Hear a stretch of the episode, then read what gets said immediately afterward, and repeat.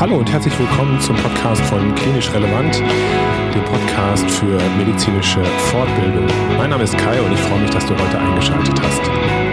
Heute hörst du einen Beitrag von André Eckerkunst, unserem Ergotherapeuten, der ebenfalls mit der Ergotherapeutin Antje Unterseer aus der Parkinson-Klinik in Belitz gesprochen hat. Und es geht um das Thema LSVT im BIG. Das ist eine Therapieform für Parkinson-Patienten was das alles ist, das wird euch André bzw. das wird euch Antje gleich in diesem Interview erklären. Bevor wir reinstarten in das Interview, möchte ich euch gerne nochmal hinweisen auf unsere Fortbildungsakademie auf www.klinisch-relevant.de. Dort findet ihr immer mehr Audio- und Videofortbildungen. Aktuell neu dazugekommen sind logopädische Fortbildungen von unserem Partner Corbinian Bohlefinger aus München oder Videokurs zum Thema Bobat-Grundlagen besteht aus drei Videomodulen und einer Zoom-Session zur Vertiefung der Lerninhalte. Also schaut euch auf jeden Fall mal da um, das äh, dürfte sich lohnen. Und jetzt wünsche ich euch viel Spaß mit dem aktuellen Podcast mit André. So, ja, hallo und herzlich willkommen. Ich habe mir eine ganz besondere Gesprächspartnerin eingeladen und das ist aus der Parkinson-Klinik in Belitz, die Antje Unterseer. Und ja, Antje, vielleicht kannst du dich einmal kurz vorstellen. Ja, hallo. Mein Name ist Antje Unterseer. Ich bin 31 Jahre alt, verheiratet und habe einen kleinen Sohn. Seit 2013 bin ich Ergotherapeutin und seit guten sieben Jahren arbeite ich, wie du schon gesagt hast, in der Parkinson-Klinik in Beelitz-Heilstätten. Ja, eine sehr, sehr schöne Klinik. Ich bin auch schon selbst dort gewesen, habe da mal ein paar Tage verbracht, sogar direkt bei euch in der Klinik habe ich genächtigt, äh, weil meine Frau dort eine Fortbildung gemacht hat. Und zwar war das die Fortbildung für das LSVT BIG, eine Fortbildung, die ich auch selber schon, glaube ein, zwei Jahre vorher gemacht habe und ein Training, was wir mit Parkinson-Klienten auch bei uns in der Praxis durchführen. Ein Training, was ich als sehr wirksam bezeichnen würde und was auch wirklich unseren Klienten sehr, sehr viel Freude bereitet und nachhaltig ihren Alltag beeinflusst. Und ja, als allererstes, weil der Name ja so ein bisschen kompliziert klingt, LSVT Big. Kannst du mir vielleicht ganz kurz sagen, bevor wir ins Gespräch einsteigen, wofür steht eigentlich dieses LSVT?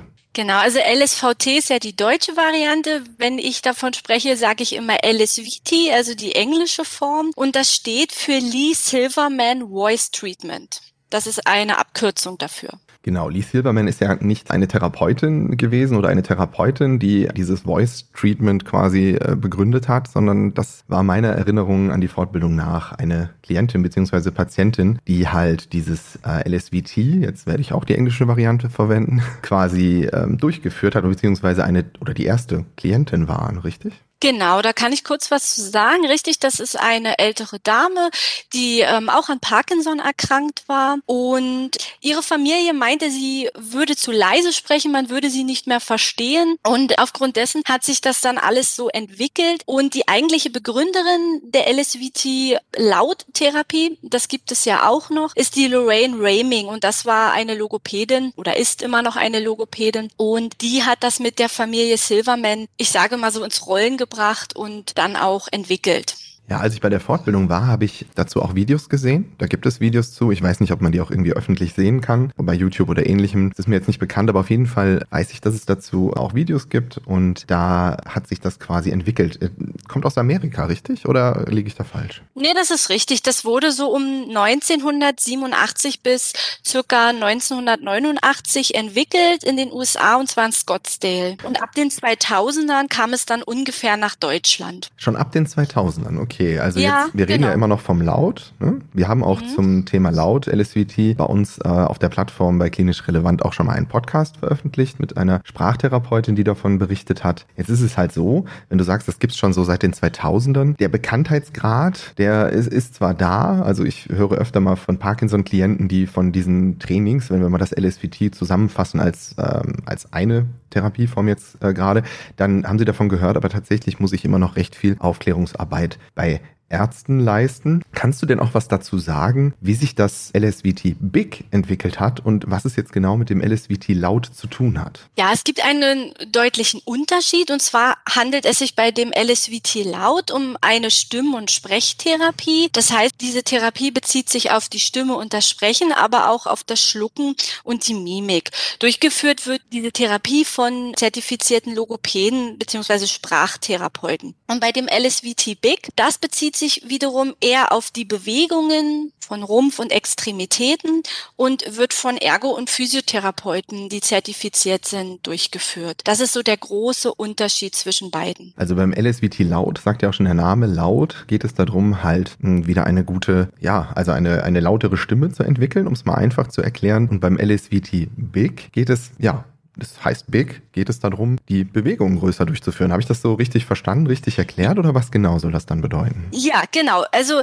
im Allgemeinen drückt es das schon aus. Laut für die Lautstärke, für die Größe so, sozusagen auch in der Stimme und das Big dann auf die Bewegungen an sich bezogen, weil bei den Parkinson-Patienten ja sozusagen alles kleiner wird, die sprechen leiser, die Bewegungen werden kleiner und deshalb soll alles größer werden. Jetzt arbeitest du als Ergotherapeutin in einer Parkinson-Klinik. Wie gesagt, wunderschön im Wald gelegen, wunderbare Luft. Ich glaube, war auch mal ein Luftkurort. Belitz oder ist einer? Ich bin mir unsicher. Ich habe mich da sehr wohl gefühlt, wäre am liebsten hingezogen. Hat mir wirklich gut gefallen. Und ich empfehle es auch oft unseren Klienten, dass sie sich vielleicht dafür mal interessieren sollten. Ähm, jetzt ist das ähm, LSVT Big und das LSVT Laut. Also das sind beides Bausteine in der wahrscheinlich komplexeren Parkinson-Behandlung, ne? die dann halt von verschiedenen Professionen bei euch durchgeführt wird. Jetzt bist du Ergotherapeutin und hast auch gerade eben gesagt, dass das Training von beiden Berufsgruppen durchgeführt wird. Und das ist ja immer so ein bisschen, letztens habe ich auch nochmal über die Abgrenzung von Ergotherapie und Physiotherapie gesprochen. Ein, ein Training, was aber durchaus gut zur Ergotherapie passt.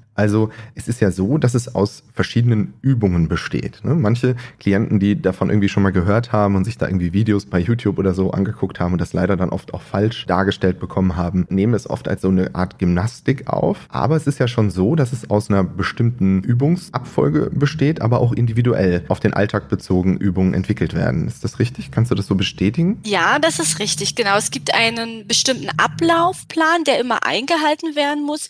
Und dann wird die Therapie natürlich auch ähm, individualisiert auf den Patienten zugeschnitten und es wird natürlich speziell auf die Ziele des Patienten eingegangen. Das ist richtig. Und ich habe gerade, um mal aus meinem Berufsalltag zu sprechen, wieder einen neuen LSVT Big Klienten aufgenommen. Der hatte dann irgendwie davon gehört, ich glaube von seiner LSVT-Lauttherapeutin, von der Sprachtherapeutin gehört, dass das ja auch was für ihn wäre, dass er sicherlich äh, davon profitieren würde. Und er ist jetzt seit drei Einheiten bei uns und mh, drei Einheiten sind noch nicht sonderlich viel. Die haben wir allerdings innerhalb einer Woche erbracht, denn es ist so, dass das LSVT Big eine Intensivtherapie ist, genauso wie das LSVT Laut. Also das ist quasi in einem gewissen abgesteckten Zeitraum, in einer gewissen ähm, Menge angewendet wird. Kannst du dazu noch was sagen? Ja, genau. Also es handelt sich um eine Intensivtherapie, wie du schon gesagt hast. Das bedeutet, dass die Therapie immer auf vier aufeinanderfolgenden Tagen pro Woche für vier aufeinanderfolgende Wochen stattfindet. Das heißt, es sind insgesamt 16 Therapieeinheiten. Einheiten. Ganz wichtig zu sagen wäre, dass es sich um eine individuelle Therapie handelt und es immer eine 1 zu 1 Behandlung ist. LSVT Big findet nie in Gruppen statt. Eine Einzelbehandlung dauert so 60 Minuten. Ich sage mal plus minus fünf Minuten. Und anschließend, das macht es natürlich auch so intensiv, gibt es immer tägliche Hausaufgaben und auch tägliche Übertragungsaufgaben, die dann sehr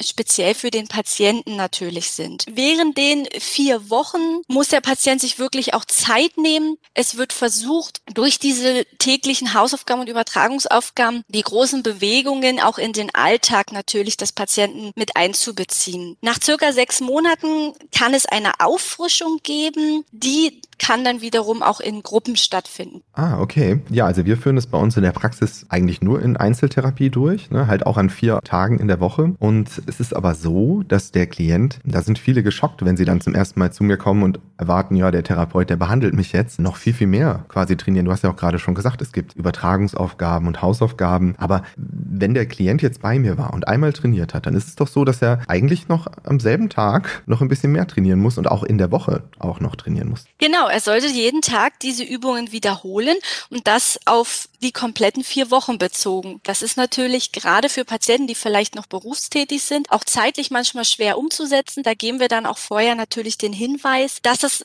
eine deutliche Belastung auch sein kann und dass es natürlich zeitlich bei dem Patienten in dem Moment auch passen muss. Er darf da zwischendurch natürlich nicht im, in den Urlaub fahren als Beispiel. Wir reden von sieben Tagen die Woche. Und zwar für diesen Zeitraum und eigentlich dann natürlich auch darüber hinaus. Genau, die Therapie selber ist ja an vier Tagen pro Woche, aber da der Patient ja täglich auch was machen muss, kann man sagen, sieben Tage die Woche, richtig. Ich muss dazu sagen, dass das nicht nur bei Berufstätigen so ist, dass sie äh, sagen, oh mein Gott, das kriege ich nicht in meinen Alltag integriert, sondern das habe ich auch bei Rentnern und Frührentnern, dass sie halt Respekt vor diesen Übungen haben und davor auch das täglich in ihren Alltag zu integrieren. Ich weiß, dass sich das lohnt. Ich motiviere auch meine Klienten dazu, das täglich zu üben. Aber gerade am Anfang ist es oft schwer und irgendwann äh, kommen sie dann auf den Trichter und merken, dass es halt wirklich auch für sie sehr sinnvoll ist. Also das mit der Intensivtherapie haben wir äh, geklärt, der, wie hoch der Aufwand für den Patienten ist. Das wissen sie meistens wirklich vorher gar nicht, wenn sie zu mir kommt. Äh, was hast du da für Erfahrungen? Wie reagieren die Klienten denn darauf, dass sie quasi täglich trainieren müssen?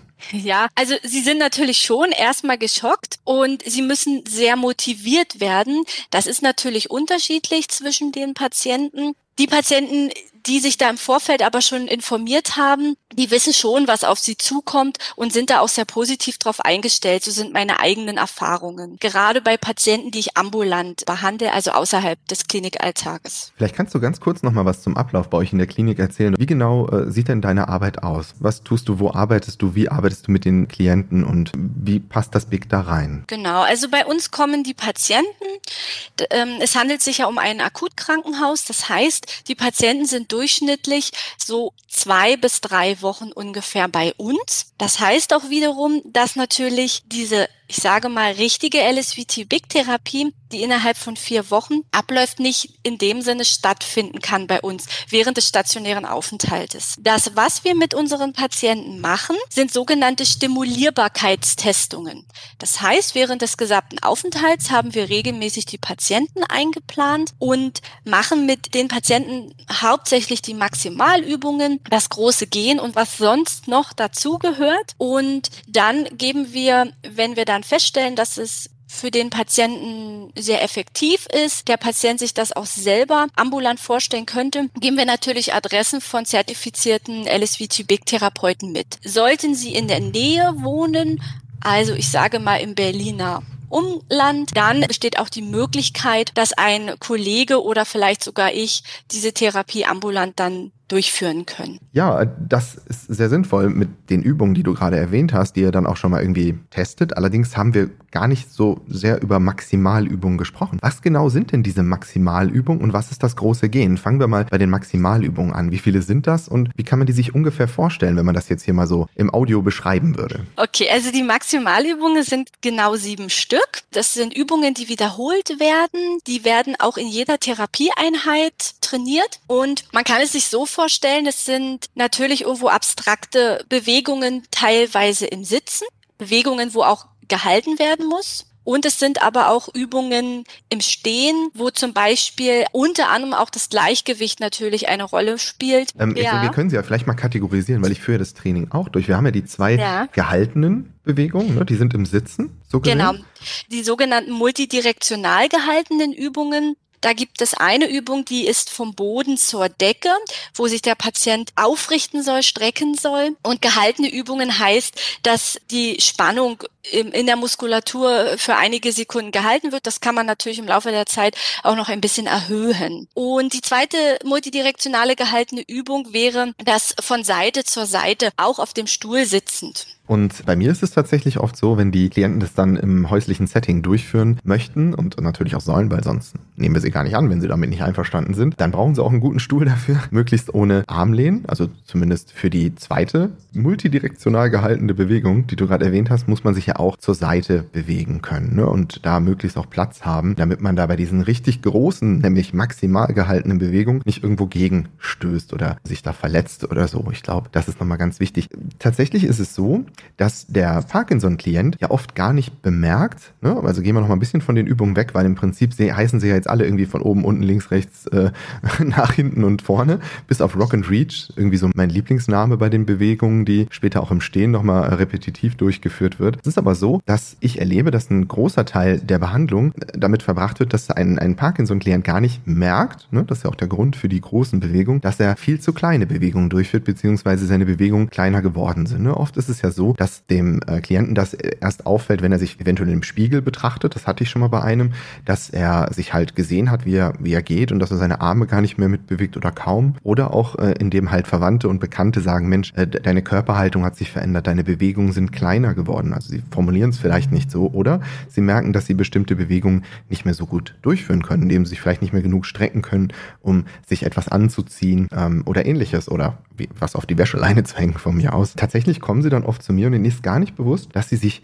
kleiner bewegen oder über die, dass sich da was verändert hat. Und dann führen wir die Übungen durch und sie geben mir als Rückmeldung, ja, also das ist ja total unnatürlich, was wir hier machen. Also das habe ich tatsächlich öfter. Ich weiß nicht, ob es dir auch so geht. Das ist unnatürlich. Das sind ja Bewegungen, die gar nicht im alltagsrelevant sind. Das sagen sie jetzt noch nicht, aber sie sagen, das ist etwas, was man im Alltag nicht macht. Und die Übungen sind schon auch, so abstrakt sie aussehen, ähm, Bewegungen, die man durchaus im Alltag auch mal durchführt. Vielleicht halt kleiner, aber wir wollen ja durch die Übung die Bewegungsqualität allgemein verändern, also die vergrößern. Ich stelle mir das immer so ein bisschen so vor, kannst mich da gerne korrigieren, als ob ich einmal, so wie wenn man es beim Laut so sieht, die Lautstärke voll aufdrehe, also die Bewegung maximal vergrößere, damit dann die Bewegungen im Alltag zumindest größer werden auf einem normalen, in Anführungszeichen, Niveau. Ja, das ist richtig. Das wäre auch ein wichtiger Punkt und auch ein ähm, Hauptziel der LSVT-Big-Therapie, dass es zu einer sogenannten Reprogrammierung des so motorischen Systems kommt. Man spricht auch von Rekalibrierung. Das ist das, was du gerade angesprochen hast. Das heißt, der Patient soll lernen,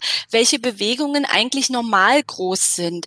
Na, man kann es auch anders erklären. Es ist sozusagen sagen, der Prozess, bei dem die Patienten lernen, sich selbst einzuschätzen und zu akzeptieren, dass das, was sich sehr groß erstmal anfühlt, eigentlich im Bereich des Normalen ist. Und durch diese Wiederholungen und immer wieder Feedback des Therapeuten soll es zu dieser sogenannten Reprogrammierung im Gehirn dann kommen, dass der Patient normal groß geht, ohne dass er sich dabei vielleicht albern vorkommt. Was am Anfang häufig der Fall ist, das habe ich auch schon so erlebt. Das ist tatsächlich wirklich häufig der Fall, dass, dass Patienten mir rückmelden, dass sie sich ein bisschen wie so ein Kasper fühlen oder irgendwie so, als ob das ja völlig unnormal wäre und man solche Bewegungen ja niemals machen würde. Ich lerne die Klienten ja auch erst dann kennen, wenn sie in diesem Zustand sind, in dem sie sind. Und wir haben tatsächlich verschiedenste Stadien der Erkrankung ähm, schon bei uns gesehen. Und tatsächlich kann man mit äh, all diesen Klienten das Big Training durchführen. Was würdest du sagen?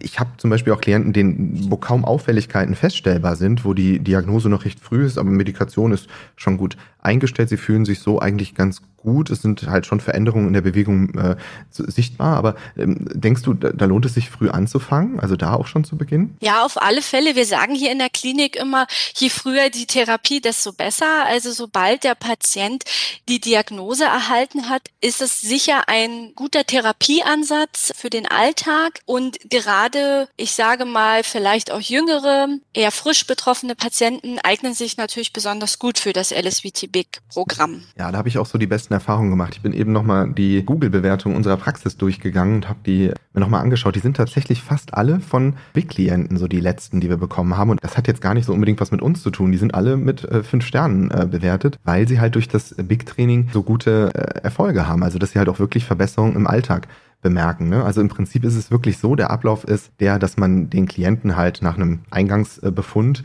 und einer Testung diese Maximalübungen näher bringt, sie mit ihm gemeinsam übt, also beziehungsweise auch als Vorbild fungiert und dann quasi den Patienten in die Hausaufgabensituation immer entlässt und dann über den Zeitraum findet da ein Lernprozess statt. Ich finde immer so ganz anschaulich, dass es halt, hm, das versuche ich auch den Klienten immer wieder zu erklären, ist so eigentlich keine Gymnastik ist und auch kein, also ist es natürlich schon, aber es ist halt viele assoziieren damit eine Art Gymnastik, wo es jetzt allgemein um körperliche Fitness geht, sondern dass halt dieser wichtige Punkt dieses Maximale ist, also dass man es halt big ausführt und dass sie dann halt über den Zeitraum wirklich darüber hinauswachsen und ihre Bewegung sich wirklich deutlich vergrößern und wie du auch gerade eben die Rekalibrierung äh, beschrieben hast, erkennt man dann irgendwann, dass sie zum Beispiel auch im Wartezimmer schon äh, groß aufstehen zum Beispiel, ne? denn das große Aufstehen ist ja auch nochmal ein Punkt, ne? du hast ja eben vom großen Gehen gesprochen und da gibt es auch nochmal das große Aufstehen. Das, diese beiden Übungsanteile gehören jetzt ja nicht zu den Maximalübungen. Ne? Da gibt es ja auch noch andere Anteile, die da beigebracht werden, ne? wie wir auch sagten, ähm, dass da auch individuell auf den Klienten eingegangen wird. Ja, das ist richtig, genau. Also bei dem Ablauf ist es immer so, innerhalb dieser 60 Minuten, dass es, wie gesagt, diese sieben Maximalübungen gibt. Die nehmen aber natürlich nur einen Teil der Zeit ein. Des Weiteren werden auch die funktionellen Bewegungskomponenten trainiert. Darunter kann man sich einfache Bewegungen vorstellen, die auch immer wiederholt werden und sie verändern sich im Laufe dieser vier Wochen nicht. Zu diesen funktionellen Bewegungskomponenten gehört, wie du gerade gesagt hast, das große Aufstehen, also vom Sitzen zum Stehen kommen. Das ist immer ein Bestandteil dieser Therapie. Das wird auch immer mit trainiert. Ich kann ja noch mal zwei, drei andere Beispiele geben für funktionelle Bewegungskomponenten. Als Beispiel auch das in die Tasche greifen oder eine Tür öffnen oder in die Badewanne steigen. Also alles Alltagsaktivitäten, die aber eine einfache Bewegung mit sich bringen. Und darüber hinaus werden zusätzlich noch sogenannte hierarchische Übungen mit eingebracht. Hierarchische Übungen sind dann sozusagen komplexe mehrstufige funktionelle Aktivitäten. Das setzt sich also aus mehreren funktionellen Bewegungskomponenten zusammen, wie zum Beispiel das Einkaufen gehen oder das Tischdecken oder auch das Duschen bei der Körperpflege einfach da werden ja mehrere Bewegungskomponenten verbunden und dann spricht man von einer hierarchischen Übung. Das ist natürlich immer individuell auf den Patienten festgelegt und das sind auch die Ziele, die man am Anfang in der Untersuchung auch mit dem Patienten dann bespricht. Daraufhin arbeitet man hin. Dann kommt noch das große Gehen, von dem wir ja auch schon gesprochen haben. Das ist auch immer ein Bestandteil in diesen 60 Minuten da kann Zeit und Entfernung auch variieren. Das große Gehen, das äh, finde ich immer sehr spannend. Wir haben halt mit drei Therapeuten die Ausbildung gemacht und tatsächlich ist Gehen auch was sehr individuelles und teilweise streiten wir uns ein bisschen darum, wie sieht großes Gehen eigentlich aus. Man kann das sehr gut mit den Klienten erarbeiten, aber wie gesagt, am Anfang fühlen sie sich immer ein bisschen so, als ob wir sie aufziehen wollen. Und es ist ja auch so, dass wir sie dazu animieren, auch im Alltag groß zu gehen. Ne? Also zum Beispiel kleine Strecken in der Wohnung oder so oder im Garten auch mal groß zu gehen. Ne? Man kann die Übung übrigens auch auch bei schwerer betroffenen Klienten durchführen. Da gibt es ja auch Abwandlungen, ne, dass die Übungen auch zum Beispiel mit Hilfe eines Stuhls oder sogar liegend durchgeführt werden können. Liegend habe ich das noch nie gemacht. Ich weiß nur, dass das möglich ist, aber mit einem Stuhl als Hilfsmittel kann man sie zum Beispiel auch oder mit anderen äh, Gegenständen, wo man sich festhalten kann, durchführen. Ja, das ist richtig. Aber da muss ich auch sagen, hatte ich bis jetzt noch keinen Patienten, bei dem das zum Einsatz kam. Auch nicht mit einem Stuhl? Also das, äh, du hast das immer ohne Hilfsmittel durchführen können? Ja, die meisten Patienten, die ich behandelt habe, waren tatsächlich sehr ähm, standsicher und ähm, so, dass sie sich das gut ohne zusätzlichen Stuhl zugetraut haben. Ja, ich glaube, da muss ich nochmal dazu sagen, dass bei uns Klienten vielleicht auch relativ spät dann teilweise in die Heilmittelpraxis kommen. Ne, das ist vielleicht auch nochmal anders als in der Klinik oder im dem Bereich, in dem du arbeitest, tatsächlich haben wir öfter schon mal Klienten, wo wir teilweise mit dem Stuhl auch mal anfangen müssen, den aber vielleicht auch irgendwann wegrationalisieren können. Das ist auch immer ein schöner Therapieerfolg, das zu sehen, ähm, gerade wenn es irgendwie ältere Klienten sind. Es ist aber tatsächlich selten der Fall, dass wir Hilfsmittel brauchen. Also es ist, weiß ich nicht, bei zehn Fällen einer oder maximal zwei, äh, habe ich jetzt keine Statistik drüber erhoben. Wir haben auch immer in, bei uns in der Praxis immer nur einen Klienten gleichzeitig da. Ne? Das heißt, ich selbst habe halt nur viermal die Woche einen Klienten, den ich dann so betreue. Und bei äh, dir sind es ja wahrscheinlich deutlich mehr. Ne? Also bei uns in der Praxis ist ja ein riesiges Feld von Kindern, die mit graphomotorischen Schwierigkeiten kommen, bis hin zu Menschen mit Depressionen, bis hin zu den Parkinson-Klienten. Apoplex haben wir auch. Es ist halt so, dass äh, ich dann in vielen Feldern zu Hause bin, aber ihr dann natürlich nochmal eine ganz andere Spezialisierung erreicht. Deswegen ist mir auch nochmal wichtig, mit dir darüber zu reden. Seit sieben Jahren arbeitest du in Belitz, aber du bist seit 2013 Ergotherapeutin. Ja, ähm, richtig. Und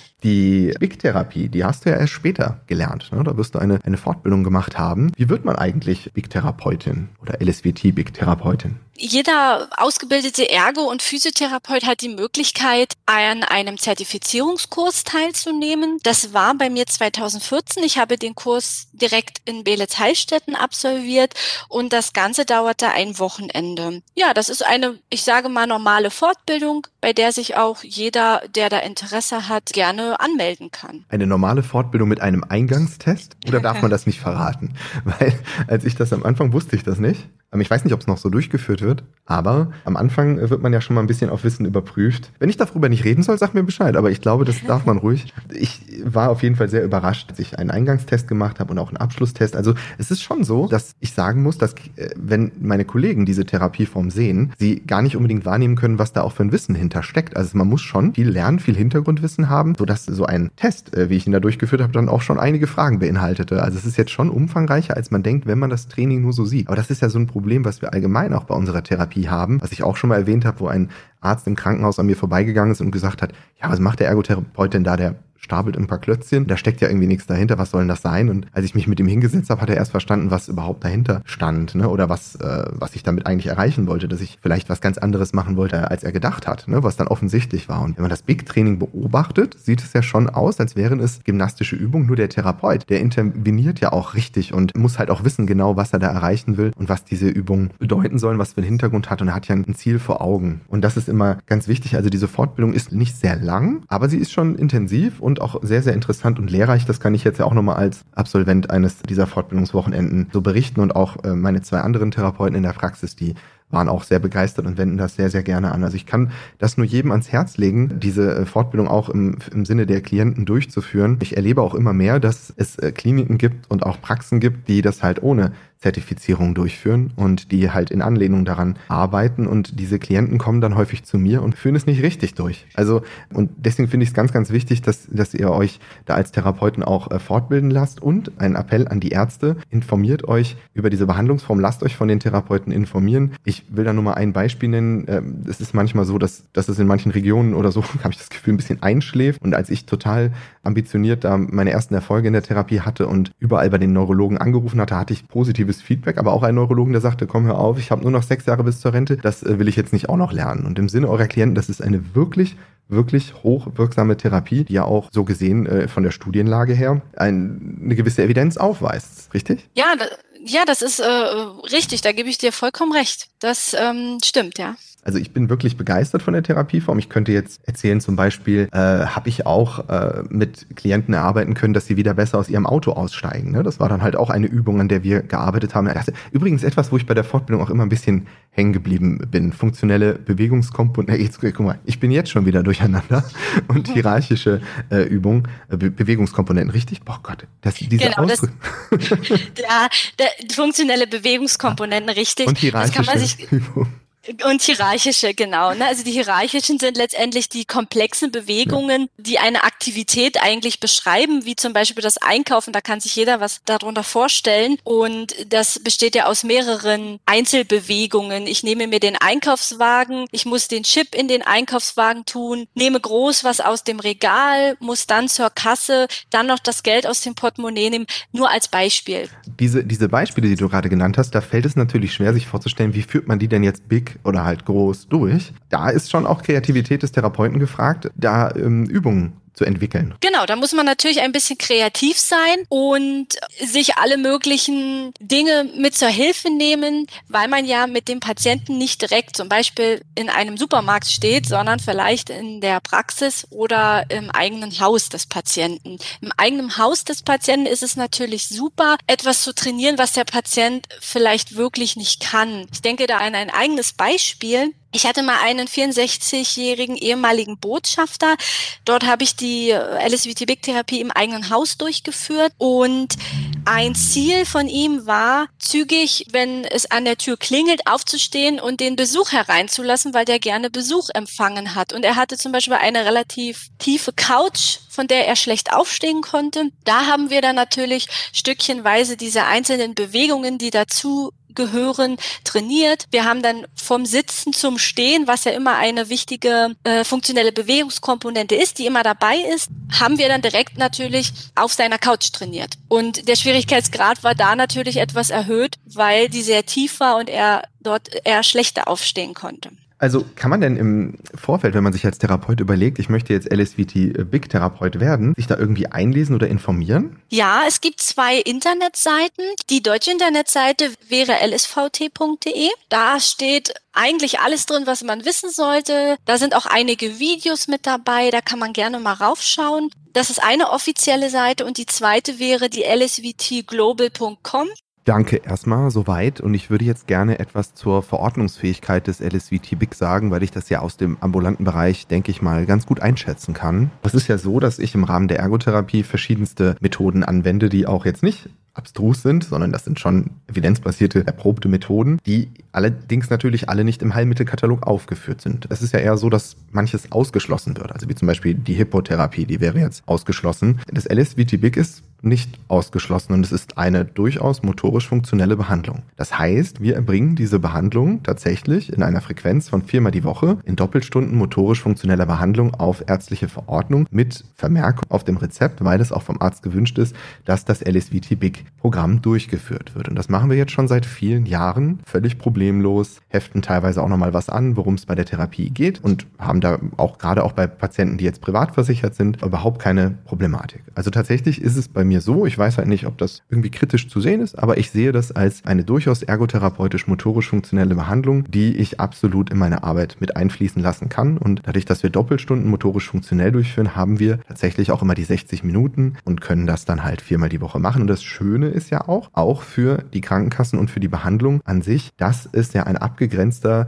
abgesteckter Zeitraum ist. Also sagen wir mal so, am Anfang schrecken die Ärzte schon von der Frequenz zurück. Also dass es halt viermal die Woche ist. Aber es ist ja so, dass es nach 16 Behandlungseinheiten auch zu Ende ist. Also beziehungsweise das ist ja eigentlich eine große Kostenersparnis gegenüber den Klienten, die jahrelang ein bis zweimal die Woche zur Praxis kommen. Haben wir so eine viel größere, nachhaltigere Wirkung in einer kurzen Zeit bei geringeren Kosten über die Jahre gesehen. Deswegen halte ich das für eine sehr, sehr gute Therapie auch für den ambulanten Heilmittelbereich. Und ich kann halt nur sagen, wenn man vorhat, LSVT Big Therapeutin oder Therapeut zu werden, dann sollte man schon sich überlegen, kann ich das überhaupt leisten? Bei mir in meinem Umfeld in der Praxis kann ich viermal die Woche einen Klienten betreuen. Ist das überhaupt organisatorisch und rechtlich und finanziell möglich? Hast du da Erfahrung? Ja, ich habe ähm, diesbezüglich Erfahrung. Ich habe einen Patienten außerhalb der Klinik alltagesambulant betreut, bin dort jeden Tag zum Hausbesuch gefahren. Das war auch so abgestimmt mit dem Patienten.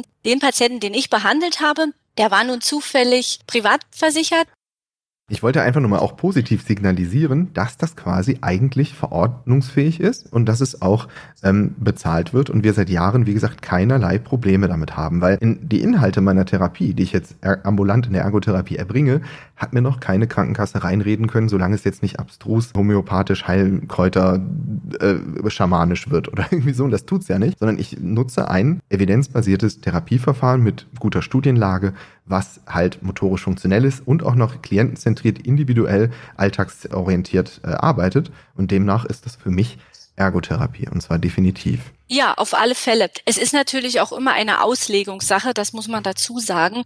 Und natürlich ist es ein motorisch funktioneller Bereich, sicher. Manchmal ähm, beneide ich so Therapeutinnen wie dich, die jetzt halt so spezialisiert arbeiten. Auf, also bist du ja, ne? Also du behandelst ja zu 100 Prozent Parkinson-Klienten, oder? Ja, also das ist natürlich die Mehrzahl. Wir haben auch andere Patienten, die Bewegungsstörungen haben und es sich dabei nicht um Parkinson handelt. Aber ich sage mal so 80 Prozent haben wir doch eher Parkinson-Patienten hier bei uns. Ja, genau. Manchmal, wie gesagt, beneide ich euch da so ein bisschen drum. Auf der anderen Seite mag ich natürlich auch die Vielfalt in einer Praxis. Aber äh, diesen Blick dafür, wenn man über die Straße geht und dass man erkennt, wer jetzt Parkinson hat und wer nicht so in der Stadt.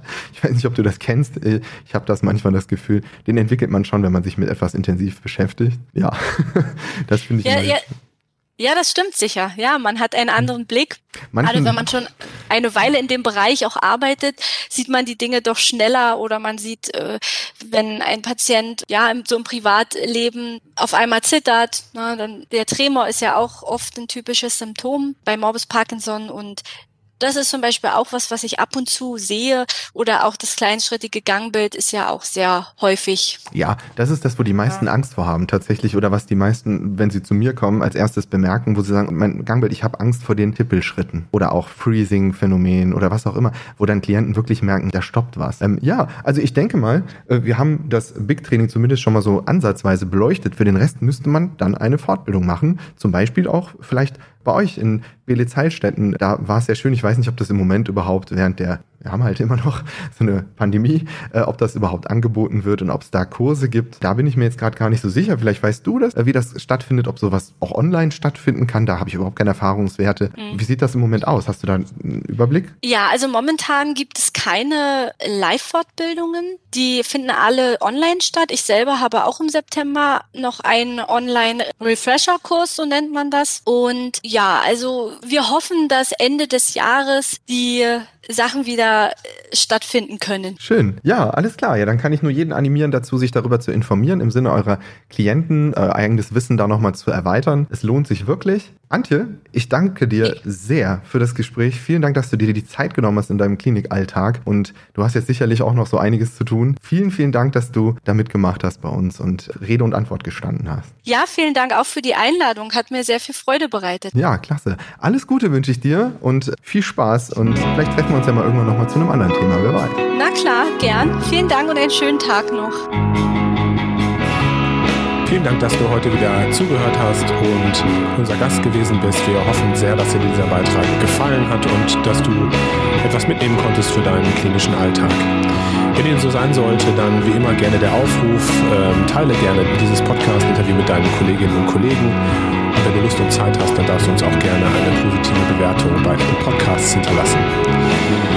Wenn du Lust hast, einmal mitzumachen bei Klinisch Relevant, denn ja, wir verstehen uns ja als offene Fortbildungsplattform, dann melde dich ganz einfach unter kontakt.klinisch-relevant.de.